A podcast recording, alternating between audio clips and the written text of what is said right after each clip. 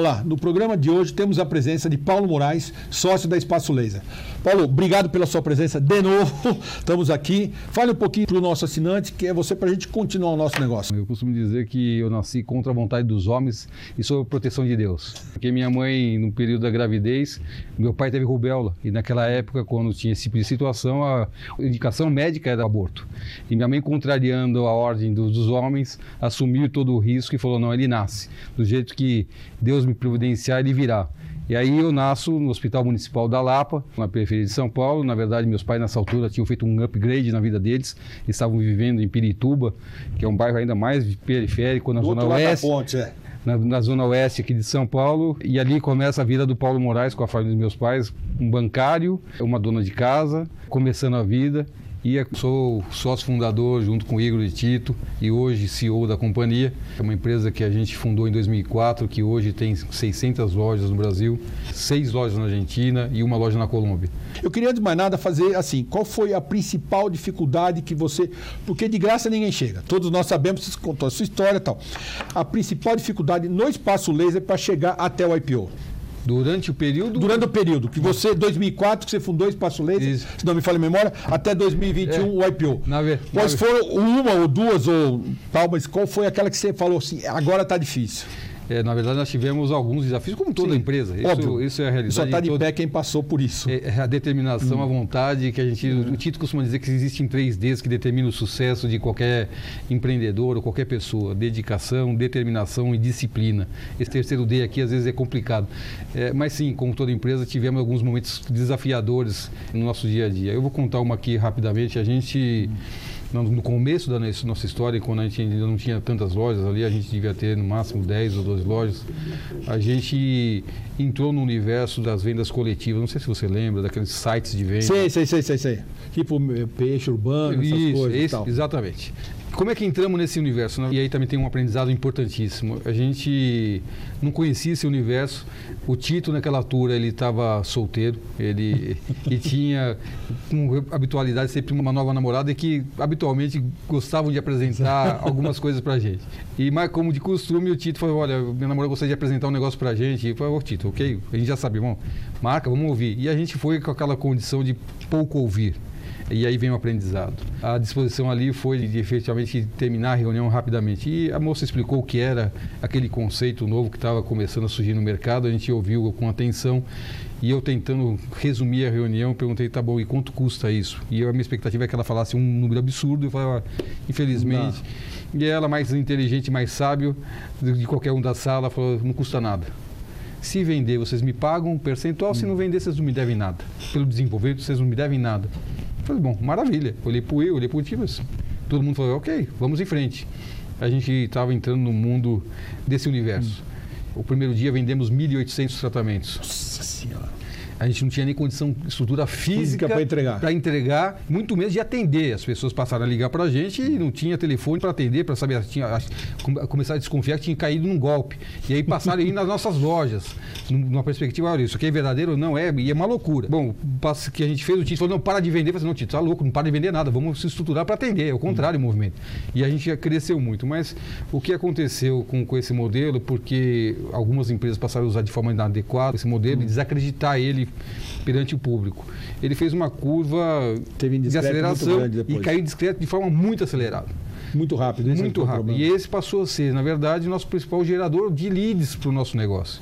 É, 2014 é o ano da Copa. Isso. Julho. E nesse universo de Copa, Brasil parado e o nosso principal gerador de lead em queda absurda, nós enfrentamos nosso primeiro DRE negativo. Primeira vez na história da companhia a gente via um DRE negativo. E, e o futuro, em perspectiva, não era muito otimista. Porque efetivamente, olhando o que a gente tinha de gerador, eu, eu lembro dessa reunião, foi numa sexta-feira, eu, Tito e Igor, falei, olha, e mostrei para eles, olha, o cenário aqui, a gente precisa pensar rapidamente algo a ser feito. Porque senão a gente vai ter que começar a pensar em como a gente fecha essa empresa. A, a reunião foi tensa. O Igor voltou para. Ele era originário de, de Cuiabá, ele foi para visitar os pais. E na segunda-feira ele volta. O Paulo, o Paulo tive uma ideia boa, acho que vai funcionar. E ele desenhou para a gente uma perspectiva do que poderia ser a retomada dos leads que a gente antes fazia pelo canal de terceiros, Uhum. fazer ele através internamente da gente, já com aprendizado desse, desse modelo. Eu falei, ok, a pior coisa que a gente tem nesse momento é não tentar, a gente tem que tentar. É, e, e, aí nascia o que a gente chama hoje de Indique Amigo, é, um modelo parece simples, com a geração dos próprios, na ba, própria base de clientes que passaram a indicar para a gente, clientes que eles recomendam, amigos recomendando tratamento. E com esse modelo a gente retoma a curva de crescimento novamente da companhia, tirando uma, uma ansiedade e preocupação muito grande nesse, nesse momento nosso e que nos deu alívio e condição de a gente estar pensando em espaço laser nesse momento. Então, momentos de, de dificuldade e desafio são importantes para a gente se pensar e se reinventar e pensar melhor. E é lógico, um segundo momento de grande desafio, o momento que vivemos a partir do ano passado com a pandemia. Esse foi um desafio gigantesco, aliás, todos acho que vivemos esse momento, mas que também veio, trouxe muito aprendizado para a gente. Antes de você falar da pandemia, eu queria perguntar para você seu plano de expansão. Porque eu vi que vocês foram muito arrojados, né? E, e, ser arrojado faz parte do negócio. Quanto maior também tem aquele dado que diz maior eu tomo, né? Então, primeiro, como é que foi? Eu sei que vocês abriram Argentina, Colômbia, né? Já foi falado. Como é que é essa ideia do projeto de expansão que vocês chegaram e depois vem a pandemia? Então, a pandemia. Esse talvez tenha sido o maior desafio da e nossa história. E o maior aprendizado, acho que está todo mundo E o maior aprendizado a decisão ali, num momento como esse, que instalamos nosso comitê de crise, era a maior crise que a gente estaria inventando naquele momento, que passou a se reunir todos os dias para discutir, porque a, a, dinâmica do dia mudava muito rapidamente, as pessoas não sabiam exatamente o que estava acontecendo, todo mundo assustado, mas as decisões foram sendo tomadas muito rápido. Primeira decisão importante, não se demite ninguém, a gente ainda não tinha ainda nenhum dos planos que depois vieram de garantia de garantia emprego. de emprego. A gente não tinha isso ainda, mas aí a gente disse, a gente não vai demitir ninguém.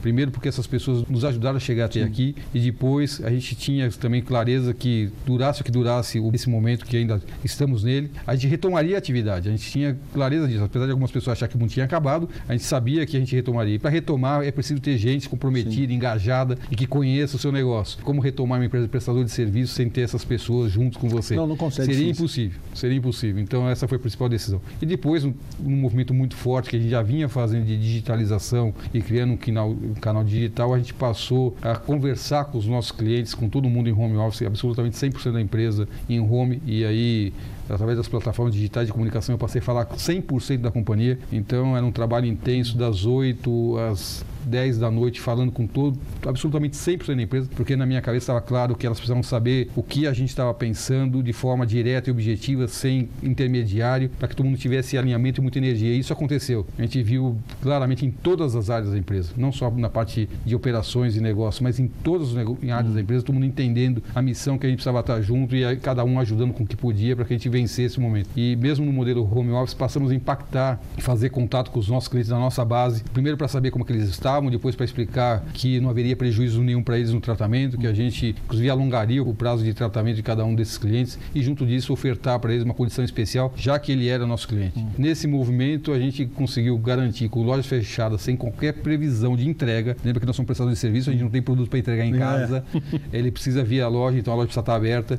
sem qualquer previsão de abertura, a gente vendeu 50% do previsto para o período. Então, um desafio gigantesco, que ainda assim a gente mostrou que a gente tinha condição de de vencer, se adaptando e fazendo melhor. Esses aprendizados, inclusive, foram muito importantes, inclusive para essa nova fase que vivemos agora, a partir de março de 2021, novamente com diversas cidades em lockdown. Então, com todo esse aprendizado e dificuldade, a gente tem se mostrado uma enorme capacidade de adaptar e, e cada dia está melhor. Com muita tecnologia e muita gente. Essa tecnologia, como é que vocês fizeram? É inovação, é tecnologia. Como é que vocês fazem isso para cada vez mais? Porque eu imagino, vou dizer agora como um leigo, não conheço falar de beleza, mas um pouco da indústria. A indústria é o seguinte: você tem maquinário hoje. Se amanhã você não renovar, você fica para trás. Uhum. Não sei se é o mesmo caso, é isso que eu queria entender. Por exemplo, o seu maquinário, ele tem a mesma condição, tem que ser renovado, senão ele fica obsoleto, ou não? Aquela máquina que custa uma tonelada de dinheiro, você consegue manter ela por alguns anos? Não. É, quando eu falo de tecnologia, aqui hum. eu estou falando de tecnologia, a parte digital digital. Ah, digital. Digital. Ah. A, a, máquina ainda é, é, uma parte importante da nossa tecnologia, sim, mas o que tem acontecido nos últimos 17 anos da nossa história é que a, a tecnologia, a essência tecnológica é a mesma. O laser é o mesmo. O que mudou dentro da estrutura da máquina é um pouco mais só de facilidade de funcionamento, um pouco, um pouco mais de velocidade, mas aí até pelo aspecto fisiológico de como é tratado hum. a depilação a laser, a gente vê pouca coisa vai mudar na essência. O laser sempre será a metodologia a ser utilizado. Quando eu falo de investimento em, em tecnologia, eu estou falando da parte digital. digital. Ah, tá. Isso é um avanço muito importante. Eu sei que não foi só a Espaço que fez isso. Aliás, eu, a gente tem visto que as empresas que têm saído melhor nesse momento foi aquelas que já vinham no processo de investimento e desenvolvimento de área de tecnologia. Tanto é que a gente criou uma área que a gente chama área digital, Digi, que reúne a área de negócio junto com a área de tecnologia uhum. para que juntos pensem o melhor caminho digital para a companhia, gerando negócio, gerando novas oportunidades. A gente criou junto disso um novo modelo de e-commerce. O nosso e-commerce é um modelo diferente do que habitualmente se pensa numa plataforma estanque, onde o cliente vem, acessa e faz a compra dele. E a gente, na verdade, tem hoje um monte de ferramentas que conduzem o impacto o cliente para que ele acesse e visite a nossa página. Então, uma série de aprimoramentos, inclusive na ferramenta de CRM, que hoje não está não apenas na nossa mão. A nossa ferramenta de CRM hoje está na mão, lá na ponta da nossa consultora, do nosso fisioterapeuta, que tem disponível diariamente o que ela tem e como deve conectar o nosso cliente. Então, usando de toda a tecnologia e muito investimento tem sido feito e será feito, porque, como você disse, isso é, é constante mudança e, e é crescimento mesmo. e desenvolvimento, é. e quem não fizer vai ficar para trás. A gente tem, tem caminhado nesse sentido. Você tem hoje, uma pergunta estratégica, você tem hoje 600 lojas. Qual o máximo de lojas que vocês pretendem ter? Eu falo, não, o que abrir nós vamos aguentar, ou até, sei lá, o X número a gente para, porque a gente consegue dar qualidade, atendimento e perfeição. Se passar disso... Então, você sabe que por hoje ser uma empresa pública eu tenho Sim. uma série de limitações que, que, que, inclusive tem gente que fica falando, Paulo, não pode, não pode. Eu sei, eu não sei, não posso falar, eu sei. A verdade é que a rede pode ser muito maior, ela vai crescer muito ainda, a gente vem num ritmo de expansão nos últimos anos, a gente entende que isso deve ser mantido durante muito tempo ainda. Não, legal. Paulo, nós estamos chegando ao final de novo.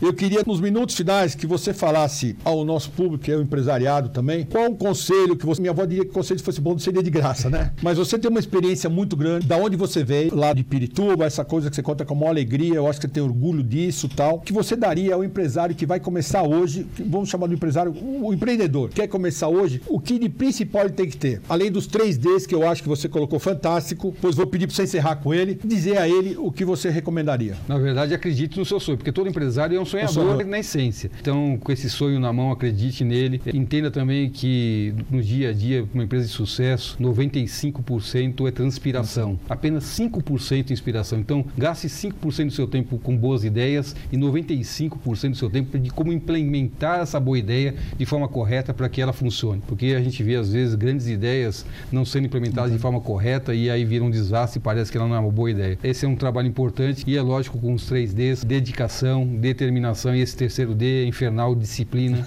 Porque eu costumo dizer a todo tempo, digo para todas as equipes, fazer bem uma vez é fácil, o grande desafio nosso é fazer bem isso todos os dias. Paulo, muito obrigado.